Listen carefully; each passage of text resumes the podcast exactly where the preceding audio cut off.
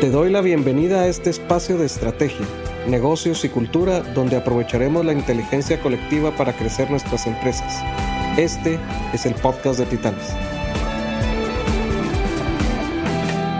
Hola, sean bienvenidos a esta nueva temporada de los podcasts de Alagis, ahora podcast de Titanes.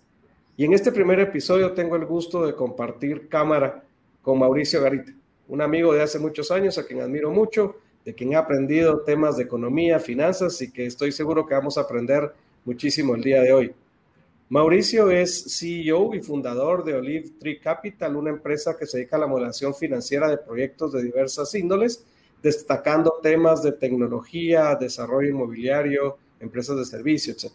Mauricio es financiero estratégico con más de 10 años de experiencia en el apoyo a clientes con proyectos enfocados a crecimiento en economías de desarrollo proactivo, diplomático, con habilidades de comunicación, negociación y mejora de procesos.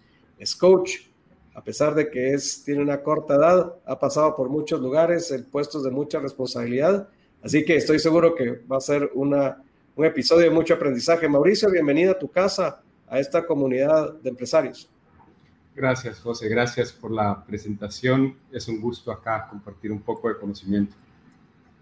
Súper, buenísimo. Mauricio, Ah, venimos de un año, un año de muchos cambios, un año que estamos prácticamente a la mitad, eh, año y medio, desde que se da el tema de pandemia. Eh, algunos negocios se vieron interrumpidos, unas economías cambiadas. Y bueno, ya al principio reaccionamos, hicimos cambios, hemos aprendido a navegar en esto, pero tenemos que ver hacia el futuro, qué nos depara como empresarios y en qué le tenemos que poner atención ante una reconfiguración de la economía, de las preferencias del consumidor, eh, proveedores, empresas que aparecen y otras que desaparecieron. ¿Qué podemos esperar? ¿A qué le tendríamos que poner atención en los próximos tres años, Mauricio? Lo que José, con gusto. Yo creo que una parte es, primero, lo que la pandemia nos enseñó, nos enseñó a buscar puntos ciegos.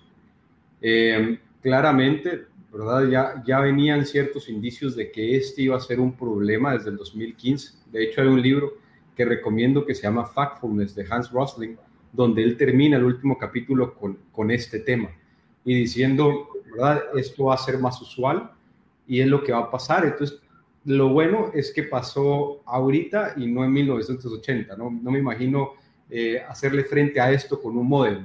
Eh, así que esa es una parte positiva de este proceso, nos enseñó hacia dónde puede llegar la virtualidad, lo que estamos haciendo tú y yo, y la forma en que se cerraron negocios, por ejemplo, grandes firmas de finanzas en el 2020 fue el momento en que cerraron más adquisiciones de empresas. Así que tiene su parte buena y su parte de aprendizaje, porque no creo que nada sea relativamente negativo, sino simplemente es aprendizaje para futuro. Eh, creo que es el hecho de adaptarse y mucho de esto, la adaptación financiera Hoy por hoy se empiezan a discutir si muchos viajes deberían de seguirse haciendo o no. Ya varios nos hemos acostumbrado a estar, entonces esa es una de las partes interesantes. Luego, lo que es el trabajo en casa para un deep work y el trabajo de oficina para un social work, que va dentro de este lado. Microsoft recientemente, el día de hoy, sacó, digamos, una, un estudio muy interesante respecto a cómo es el balance que debería de ser dentro del, dentro del área de trabajo y los hallazgos que decían es que lo único es que se pierde con la virtualidad y aquí hay que motivarlo es a trabajar en grupos, porque normalmente los grupos se separaron a trabajar entre ellos.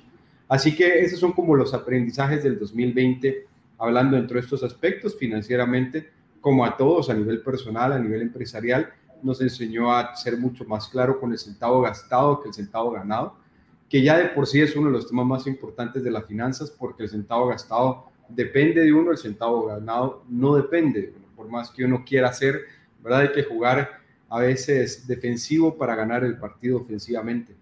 Entonces, dentro de este lado, eso es 2020 y luego 2021 se empiezan a ver ciertos temas, tanto de crecimiento, lo que hablábamos, un crecimiento económico en B, que es un rebote, y entonces eso ha motivado de cierta manera, pero lo que pasa es que hay indicadores subyacentes que no están a la velocidad que es esto. Y me voy a centrar en ellos a partir como la disertación dentro de cada uno de ellos. El primero es el tema de empleo. ¿verdad? El tema de empleo en Centroamérica, los países que lo miden claramente, como Costa Rica, no ha ido rápido, ¿verdad? No se ha recuperado. Estados Unidos tiene aún temas de desempleo, venía recuperándose muy bien hasta hace un año, eh, perdón, hasta hace un mes. Luego de esto, entonces, es qué va a pasar, ¿verdad? La misma discusión ahorita de Estados Unidos es, les cuesta encontrar fuerza laboral. Por supuesto, había un tema de, de como llamémosle, subsidio a las personas para poder estar y bueno, había como parado esto. En nuestras economías eso es más la falta de empleo, por supuesto, varias empresas, varios de nosotros tuvimos que ponerle off a, ciertas, a ciertos proyectos y eso significa personas que no pudieron ser contratadas. Entonces, un tema es el desempleo y es ahí donde habrá que ver y discutirlo, por supuesto, que va a pasar de acá hacia el próximo año. El segundo, que sí ya es un tema latente, es la inflación. Eh, recordemos, ¿verdad? Aquel gran episodio que parece distante, pero en estos tiempos no lo es. De verdad que tenía razón Einstein con la teoría de la relatividad. Pues uno piensa que pasaron 10 años de esto, pero no. Y se acuerdan cuando quedó un barco a medio canal, ¿verdad? Tapando todo y entonces fue todo un tema. Ese barco no fue el problema, el problema es que se le puso off a la máquina de producción y ponerle on es mucho más complejo. Eh, estamos viendo ese impacto en semiconductores y semiconductores básicamente sirven para cualquier tema tecnológico. Entonces se está viendo en un tema, temas de, de materias primas para, por ejemplo, computadoras, celulares, eh, carros, eh, cada vez se van aletargando más. La vez pasada hablaba con una persona justamente del sector financiero de Estados Unidos y pidió, compró un carro en octubre, ¿verdad? Lo, va a comprar en octubre y le dijeron que se lo dan en marzo de 2022. Así de, de, rápido está el proceso. Eso realmente lo que está haciendo es alza de precios. Por ejemplo, un dato interesantísimo es el container de China para Costa Rica ha subido aproximadamente en 225%, ¿verdad? Y entonces, como todo viene en container, todos los productos van a subir. Vivimos en economías que importan más de lo que exporta. Entonces, los precios suben, automáticamente eso se nos va a pasar a nuestra economía, nuestra economía los, los sube también lo que tenemos que comprar y dado que también o tienes desempleo o los salarios siguen lo mismo, normalmente el consumidor va a tener que escoger. Así que si yo pudiera decir el del desempleo y de la inflación son tal vez los dos temas que yo tomaría para Centroamérica y diría, esto es donde yo pondría un spotlight y decir, sí, hay un tema aquí. Y, ante ese, ese desempleo, el, el, efecto obviamente va a ser menos poder adquisitivo en algunos casos y eso le va a pegar, se, vuelve un círculo, ¿verdad? Entre a menos poder adquisitivo, las empresas que dependen de estas personas que podían comprar probablemente empiezan a tener problemas y las, el, el, alza de los costos, como decías, el costo de la logística, etcétera, está, está, siendo, está siendo fuerte. Ahora, si nosotros como empresa dependemos de estos dos factores, o sea, nos vamos a ver afectados de estos dos, de, estos dos eh, factores, ¿cómo podemos uh, anticiparnos o prevenir lo que viene ante la inflación y, el efecto de desempleo? Con gusto. Creo que uno de los temas interesantes, por lo menos lo hemos visto en la parte de desarrollo inmobiliario, es tener contratos para precios fijos. ¿Verdad? Esa es una parte de decir, por ejemplo, yo te voy a comprar tanto de acero, te voy a comprar tanto, por ejemplo, de cerámica, tanto de esto, solo mantenerme el precio durante, ¿verdad? Un, un periodo de tiempo. Eso lo que permite, por supuesto, es para uno tener un poco más de certeza en la modelación financiera, yo poner, nos va a costar esto y es estable, ya yo puedo eh, provisionar de manera adecuada, eh, porque luego lo que puede pasar es, claro, podemos comprar un poco más caro, pero, pero tal vez, perdón, un poco más barato de lo que si sube el precio, pero al final puede ser mucho más caro. El mm. gran tema aquí de la inflación es que Powell, ¿verdad? De quien está dirigiendo la parte de Estados Unidos, le llama la inflación con un término que los economistas llevábamos tiempo de no encontrar, es decir, había que desempolvar los libros de economía y salió con algo llamado inflación transitoria. Es decir, que eventualmente esto debería dejar de pasar. ¿Por qué? Porque simplemente ¿verdad? Como los containers quedaron parados, se volvió a restaurar el comercio y se restablecieron los canales, como que los precios y todo debería llegar. El último estudio dice que esto va a pasar hasta el 2023. Así que no sé, ¿verdad? Los economistas siempre pensamos que en el largo plazo todos estamos muertos. Entonces como que nuestro largo plazo es demasiado largo y transitorio puede ser demasiado mediano plazo, que para empresarios, ¿verdad? Tal vez largo plazo sea un dos, tres, dos años en estas economías. Entonces, de hecho, sí estamos con este problema por lo menos para 2023. Em, el otro tema importante es, sí, ¿verdad? La inflación tiene dos lados. Uno, mi producto se me vuelve más caro y es a través de que la materia prima eleva, eleva precio y por ende yo tengo que ver. Ahí es donde yo voy a buscar diferentes proveedores. Esa es una de las partes de solución, si existe. Va a haber competencia para los que están escuchando que son proveedores. Va a haber competencia entre proveedores porque al final cada quien de los de producto final va a estar buscando un proveedor que esté dando los precios de manera más efectiva o eficiente. Eso no precisamente tiene que ser más barato, sino simplemente tener o mejor servicio o mejor proceso, pero también dentro de esto. Y con clientes lo he estado viendo, que me dicen, Mauricio, el gran tema nuestro es, cada vez nos llaman y nos dicen, queremos más barato. Entonces, ¿cómo sacar, verdad, el valor dentro de esto? Creo que es una de las preguntas interesantes del lado de lo que es, digamos, proveedores y del lado de empresa. Y luego las otras personas que estoy seguro cualquiera de ustedes lo ha sentido, eh, si uno va al supermercado, hay un alza de precios, hay un alza de precios y una falta de productos. Entonces, esta combinación, por el otro lado, también le pega la billetera a nuestro consumidor. Así que nosotros, por un lado, estamos subiendo precios, por el otro lado, la otra persona está perdiendo poder adquisitivo porque ya no puede comprar con 100 quetzales lo que antes compraba, el efecto es, se va a empezar a escoger. Y probablemente muchos de nosotros no estamos en una industria que los economistas llamamos inelástica, le hace de que no importa si sube el precio, nuestro producto es totalmente necesario. Eh, entonces, ahí pueden venir impactos, ¿verdad? Desde ambos lados, que creo que la forma de resolverlos es uno, diversificando proveedores, los proveedores agregando valor y las personas van a también tener que diversificar su canasta básica. Se ve mucho de que si yo compraba un producto premium, ahora ser un producto medio, ¿verdad? Si yo antes salía más, ahora salgo menos. Si comía afuera, ya no como tanto. Y toda esa conjunción se va a dar acá, ¿verdad? Y el punto es cómo generar eh, ingresos a través de lo que se viene, porque esto 2022 seguramente va a ser así. En, algunas ah, industrias, por ejemplo, hay pues, empresas buscando negociar con proveedores mejores precios. Sabemos que los proveedores también están algo golpeados, pero también ah, conversando con clientes es no hay apertura de parte de los proveedores necesariamente de bajar precios, porque están bajo la misma... lo que pasa es que todo esto nos afectó a todos en el mismo tiempo. Entonces todo el mundo está presionando por precios, a todos se les han subido los costos.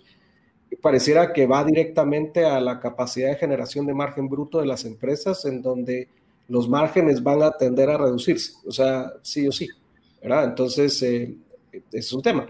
Y por el otro lado, todas estas empresas que, de, productos, porque en servicios pues, es, puede manejarse de, de, otra forma, pero en las empresas de producción empresas que revenden cosas, dependen del capital de trabajo.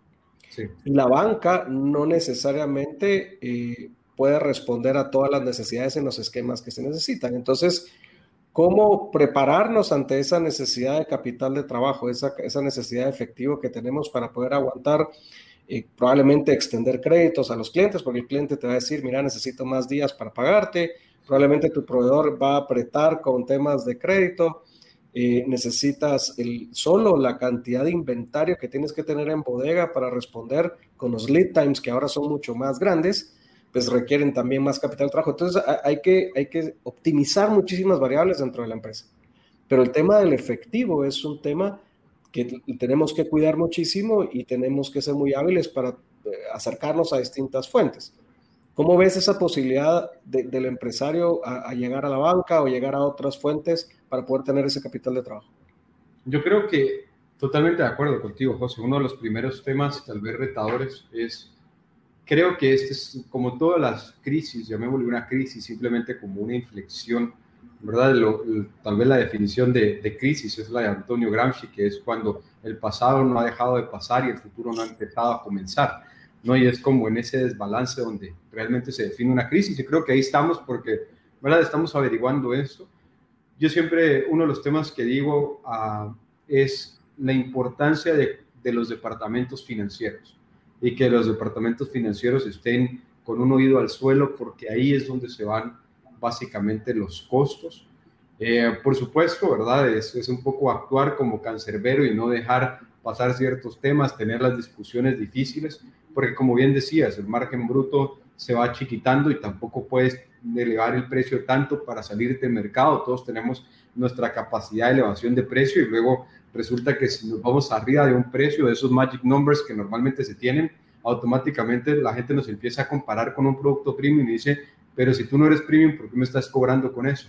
Y ese tipo de conocimiento, ¿verdad? Entre los consumidores no quieres tenerlo, sino tener dentro de esta parte. Y yo también miro, ¿verdad? En el margen operativo, porque por ejemplo, si a las personas le está impactando dentro de su tema salarial, siento que van a haber más personas tocando la puerta y diciéndote, mira, eh, necesito por lo menos un aumento, ¿verdad? A quienes no lo tienen ya vinculado a un tema inflacionario, eh, creo que por ahí también puede venir. Entonces, dentro de estos dos lados, creo que hay un gran reto y esa es la primera parte que yo diría, cómo está también la parte financiera de la empresa, que es ahí donde puede haber muchísimo más reto, parte uno.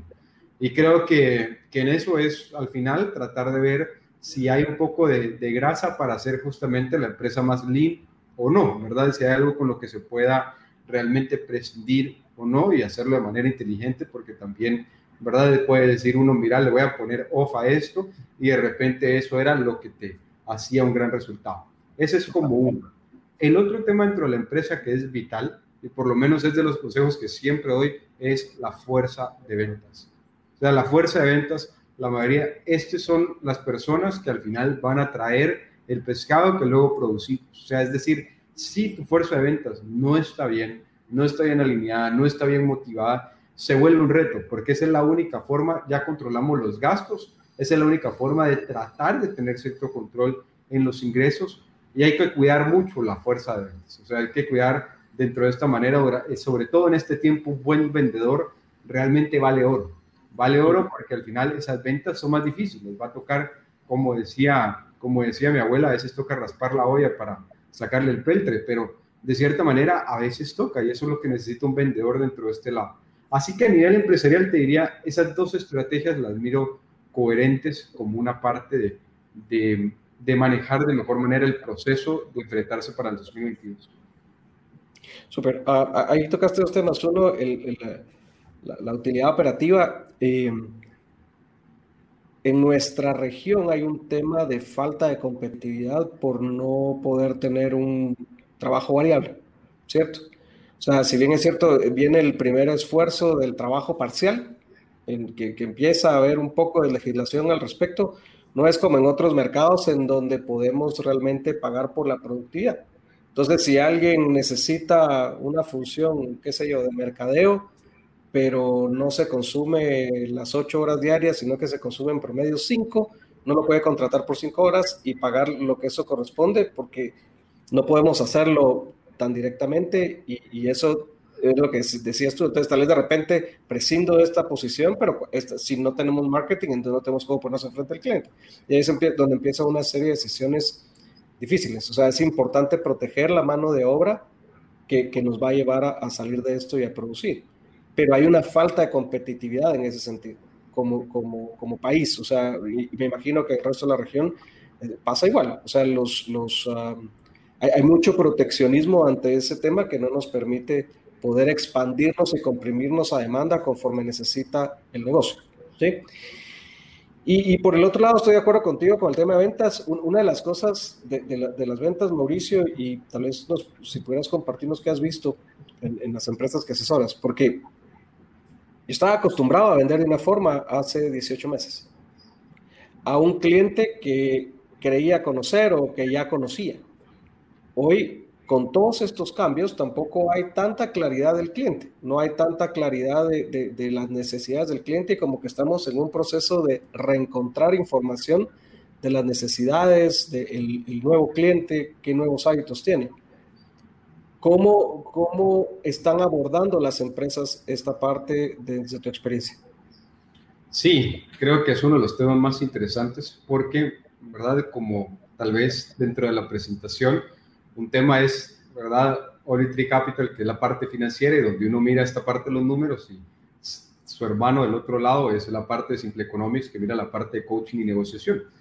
Y dentro del lado, lo que hemos tal vez empezado a hacer dentro de la parte de, Simple Economics es entrenar mucho más a la gente en ventas y sobre todo en negociación, ya no tanto en ventas, sino en herramientas de negociación, para que las personas puedan saber, ¿verdad?, de cuál es su zona de posible acuerdo, cómo es la forma en que se puede hacer, brindarle herramientas mucho más técnicas que simplemente la capacidad de poder eh, llevar una conversación o la capacidad de poder, llevar un producto, porque este es el momento donde uno tiene que negociar márgenes. De un lado tienes a la otra persona diciéndote, yo llego hasta aquí, y de tu lado también hasta acá. Entonces, la gran pregunta de por qué hablar sobre negociación es que negociación, al menos desde mi perspectiva, es de crear valor.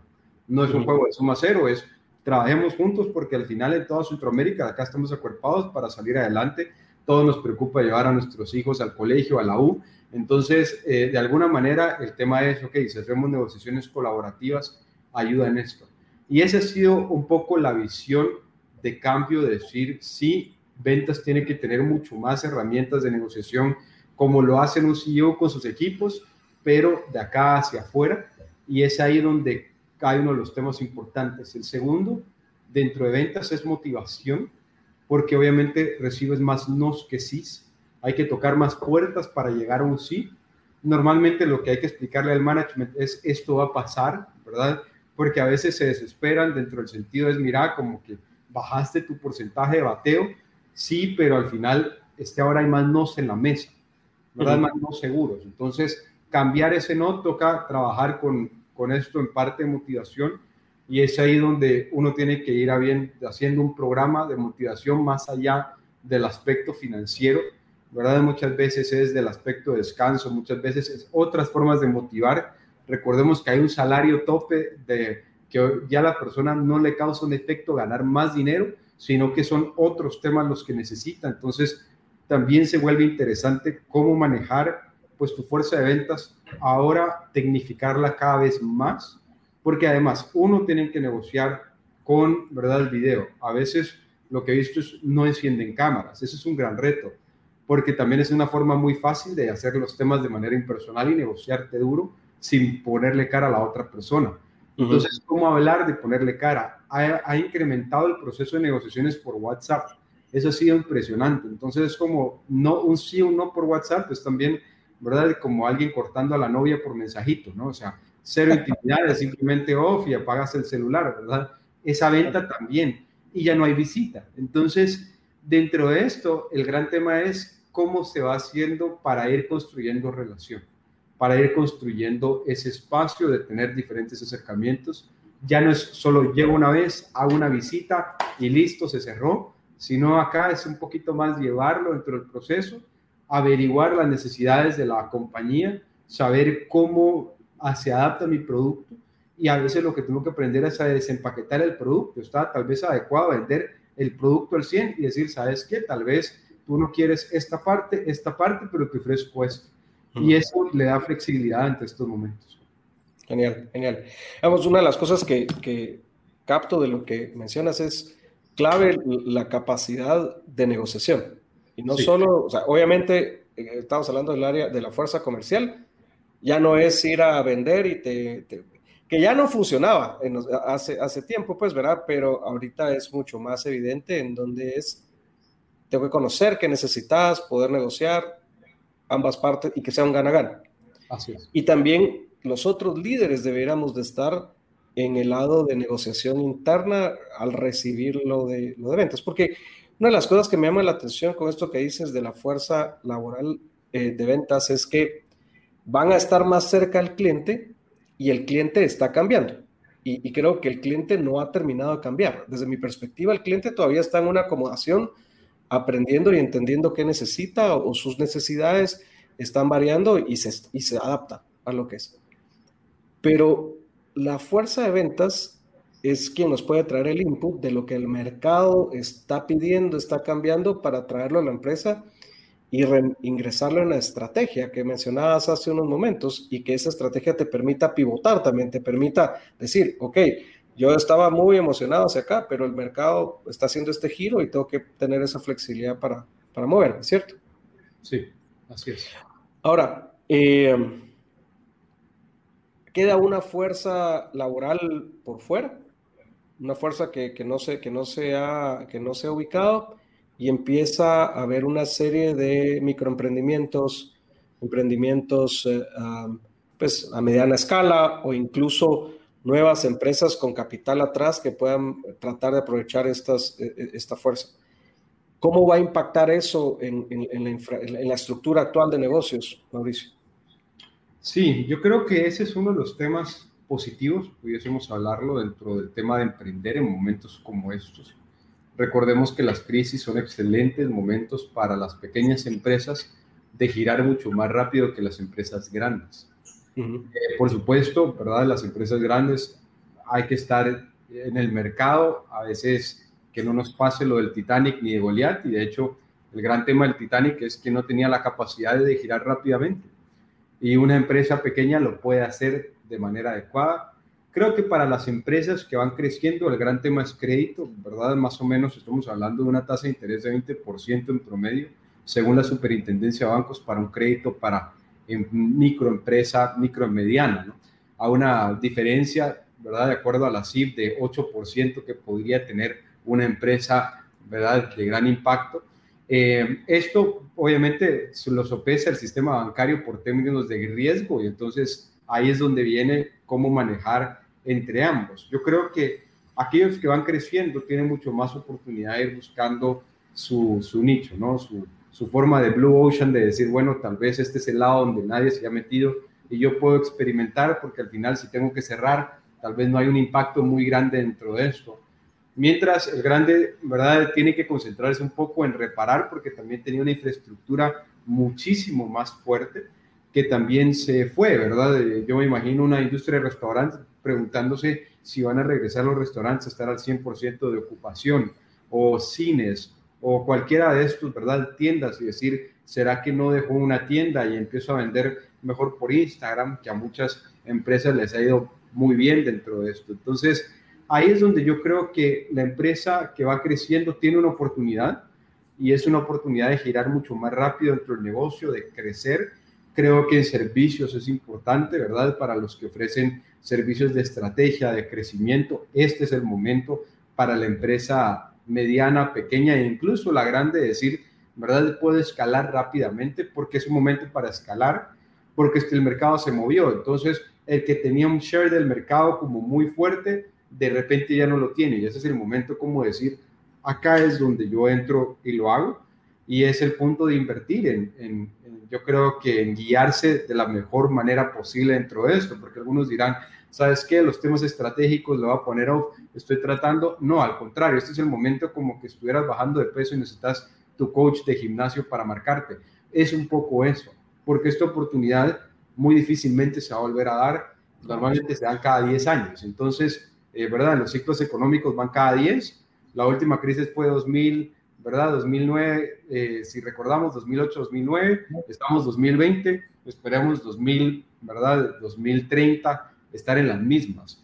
Y, y, el punto es cómo quieres estar en ese 2030 hoy que se movió el mercado y que básicamente hay quienes están viendo, mira qué pasó, todavía no lo ven, yo creo que es el punto de aprovechar y, y atacar, ¿no?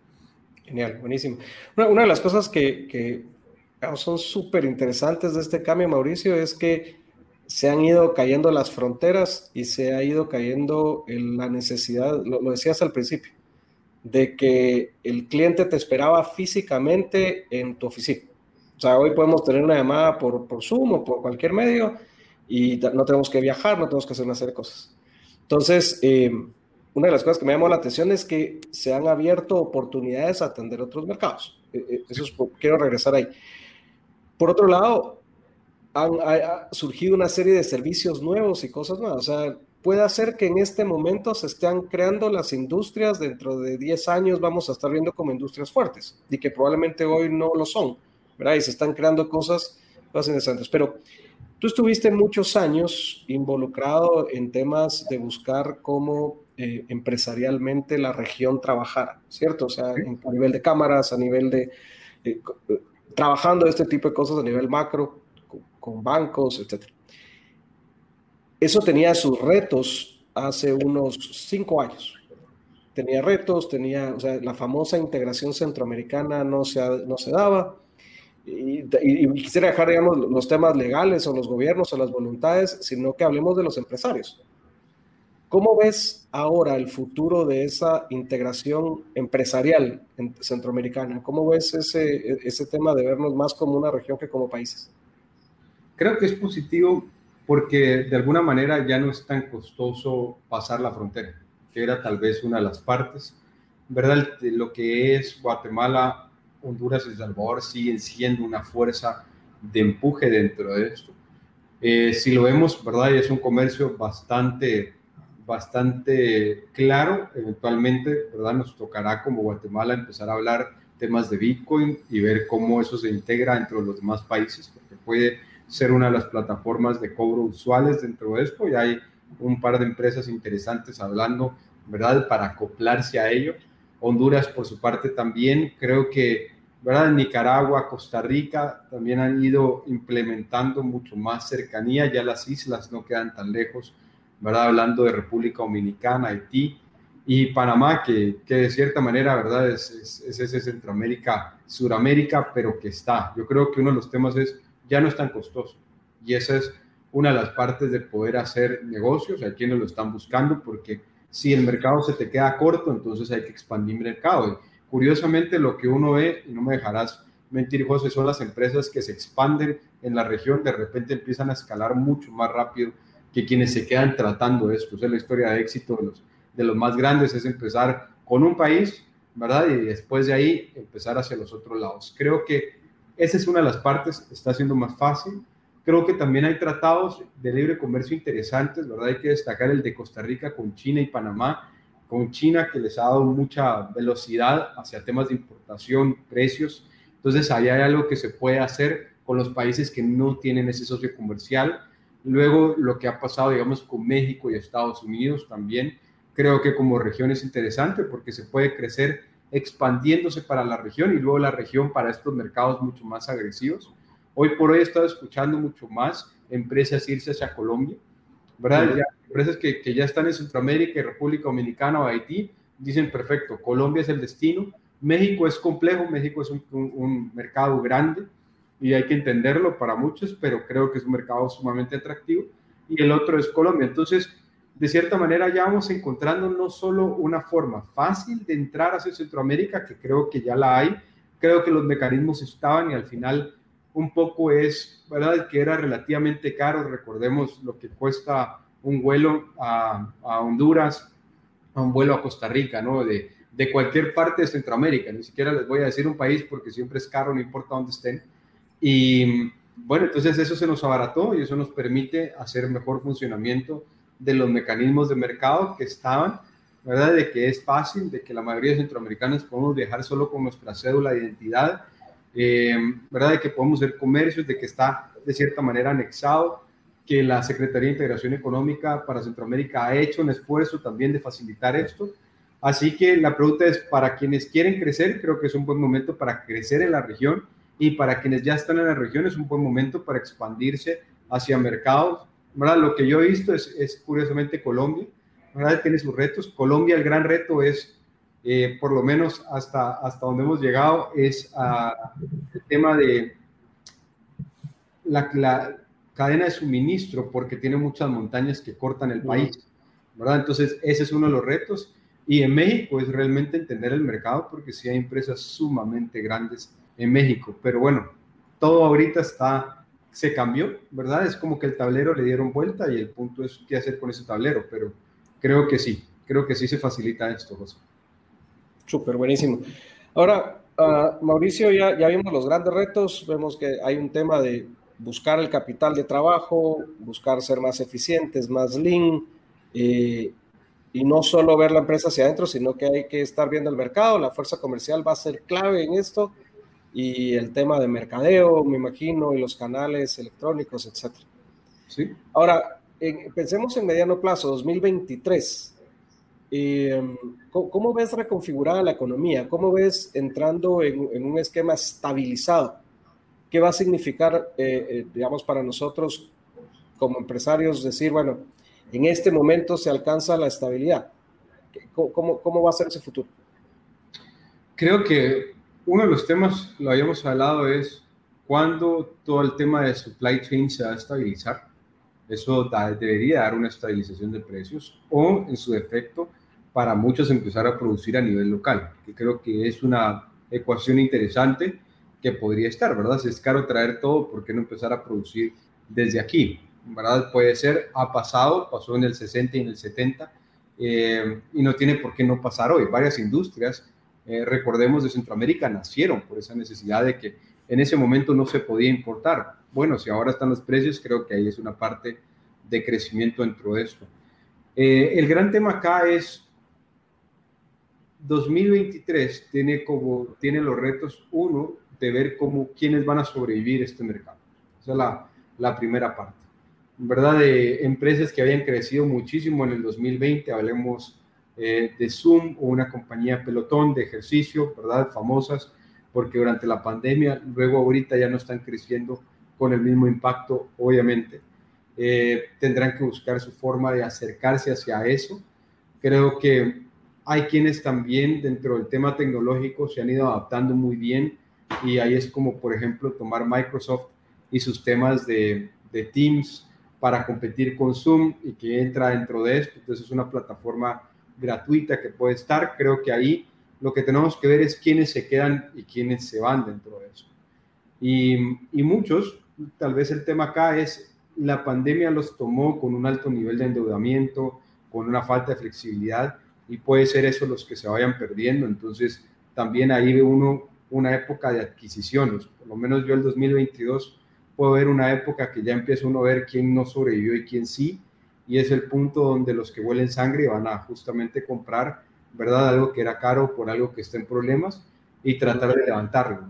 Es, normal, en el 2010 pasó, ¿verdad? Eh, según el reporte de las Naciones Unidas, fue uno de los temas más de adquisición de empresas eh, y puede pasar también 2022. Entonces, el 2023, uno de los temas interesantes es, bueno, cuál va a ser, cómo va a ser el manejo de la fuerza laboral, porque si va a seguir siendo híbrida o virtual, eso significa que yo puedo contratar talento en cualquier parte del mundo. Exacto. Y ese es tal vez uno de los primeros temas interesantes que tiene hacia el 2023 y que para todos los que estamos en esto nos lleva y nos dice cómo me voy a adaptar a una fuerza laboral global, ¿verdad? De que yo como empresas de tecnología ¿verdad? Sí, este, la persona que nos está desarrollando es de Pakistán, ¿verdad? Este, Uzbekistán, o sea, ni, siquiera es un tema cerca, a veces el inglés es el único idioma, pero de nuevo se vuelve muy competitivo el mercado. La otra parte, tomando esto, es qué pasó, qué empresas quedaron, cómo quedó el mercado, ¿verdad? Es históricamente los grandes, si hacen todo bien, terminan siendo más grandes y hay medianos que terminan siendo más esto, porque como el mercado se va eh, clusterizando de una manera mucho más rápida, ¿verdad? Hay un crecimiento ahí. Yo esa es la parte que me llama la atención, ¿verdad? 2023, quiénes van a estar y qué temas. Y luego tres es los canales, los canales de venta, distribución, las fuerzas de ventas, todo lo que hemos hablado. Eh, básicamente es, ¿debo de volver a ir al supermercado, sí o no? ¿verdad? Yo era una persona que no iba mucho al supermercado, pero el mecanismo es impresionante, la mejora de la mayoría de supermercados de la región es espectacular, entonces va a haber un target que no va a regresar. Entonces me preocupa a mí cómo hago yo un placement de productos, si antes lo hacía en góndolas, cómo lo logro hacer, qué canales, ¿verdad? Ya están muchos hablando de que, bueno, para eso sirven los influencers eh, como una parte de ventas, porque es como verse dentro de un mismo canal. Así que yo creo que es simplemente nuevas cosas que, de nuevo, para, la, para el management que viene, digamos, subiendo, es un tema interesante porque cuesta ver hacia atrás y decir, el lado positivo es, el nuevo talento viene con ese chip metido. Y entonces se le aceleró y eso es lo bueno de tener gente joven en la empresa, es, están viendo otro mundo y lo entienden mucho más claro. Creo que el reto es para quienes llevamos un poco más de clics en el podómetro, ¿verdad? Dentro de este lado, eh, ahí es donde creo que, que, ¿verdad? Toca entender y saber. Siempre decía una persona que si uno quiere saber ¿verdad? Cómo era el mundo, es ver a un papá diciéndole a un hijo cómo es, y si uno quiere saber cómo es y cómo será el mundo, es un hijo hablándole al papá. Entonces, es parte interesante de este mercado para el 2023. Genial, buenísimo, gracias, gracias Mauricio. Sí, a, mí, yo tengo mucha curiosidad de ver qué va a pasar con, uh, digamos, yo le tengo mucha, mucha esperanza a este tema. Primero, bueno, el tema remoto, yo, yo sí creo que la fuerza laboral cambió y va, y lo que decías, poder contratar en cualquier parte del mundo. Yo tengo mucha esperanza en el tema flexible, la flexibilidad del trabajo, eh, tanto en, por productividad y, y, este tipo de cosas.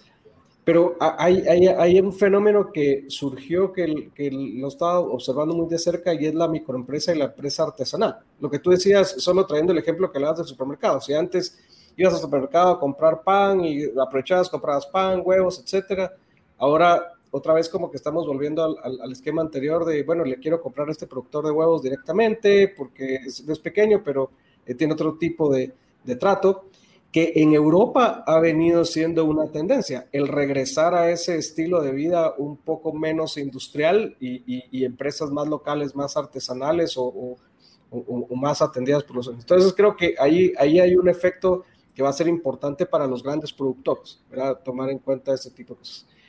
Mauricio, ah, como todo, cuando, cuando, es una buena charla, como siempre, es el, el tiempo se nos va súper rápido y estoy seguro que vamos a tener más. Así que eh, esta es tu casa. Gracias por compartir eh, tus conocimientos. Creo que esto hay que actualizarlo dentro de unos meses y, vamos a estar haciendo episodios de actualización en este sentido. quisiera preguntarte si quieres despedirte con alguna recomendación específica hacia los empresarios. Por supuesto, creo que uno de los temas es lo que hablamos hoy, tengan bien visto el tema de la inflación, creo que es un punto de, hablar, de seguirlo, eh, o abocarse a quien. Hay varias personas que lo entienden, yo creo que esto es un tema importante, hay que entender el mecanismo de transmisión de la inflación, como lo hemos hablado durante hoy. Creo que el segundo tema es pensar en cómo se está reconfigurando el mercado y pensar cómo puedo ser agresivo. ¿verdad? Yo creo que es el punto donde los que se arriesgan ganan. Este es un punto en el mercado de hacerlo. No es un punto, tal vez, la, la parte defensiva, lo hablamos, es la parte financiera, ¿verdad? De cuidar el centavo gastado, pero la parte hacia afuera es buscar ese mercado, buscar esa expansión dentro de esto. Y creo que ese es el punto de donde uno, ve, digamos, mirará hacia atrás y dirá, sí, valió la pena arriesgarme. Creo que es perder el temor y, simplemente lanzarse hacia eso. Eso sería lo que, lo que dejaría de acuerdo a lo que veo. Súper, buenísimo. Muchas gracias, Mauricio. Gracias por tu generosidad para, para compartir conocimientos con la comunidad. Mauricio, uh, ataque, o sea, tú, tú asesoras en el tema de defensa, el tema de ataque con Simple Economics y con la parte de Olive eh, Capital. Eh, ¿Cómo te podemos contactar? Para los que no tenemos en este momento una estructura financiera y, necesitamos una asesoría de este tipo o de mercado. Pues con mucho gusto, si quieren eh, gran parte con mi correo, ahorita estoy con la parte de mi correo personal, por favor, a mí me gusta sobre todo la parte personal, no tanto la parte, entonces eh, mi correo personal es mauriciogaritag.gmail.com, cualquier pregunta por ahí, al final eh, creo un poco en el sistema Jerry Maguire de decir, sí, mejor contactar personalmente, llamadas y creo que cada cliente es en ese sentido importante. La otra parte es para ver más escritos donde se habla mucho de economía. Pueden también visitar mi blog, mauriciogarita.blog. Ahí estoy subiendo muchísima información. De igual manera, con verdad en LinkedIn, creo que es la red social donde más estoy justamente hablando sobre estos temas y que vale la pena, ¿verdad? Ahí hay un buen repositorio en el blog, pero, ¿verdad? Acabamos de estar actualizándonos seguramente, hablando sobre esto. Este es un tema cambiante, simplemente es eh, tener como esa visión de tanto micro y macro y volver a manejarse entre micro y macro. Genial, buenísimo, gracias. Hay, muchísima información, se aprende muchísimo, así que recomendado seguir a Mauricio, contactarlo. Mauricio, un fuerte abrazo, espero verte pronto y gracias por estar acá. Y a todos ustedes, gracias por acompañarnos en un episodio del podcast de Titanes. Nos vemos en el siguiente episodio. Hasta luego.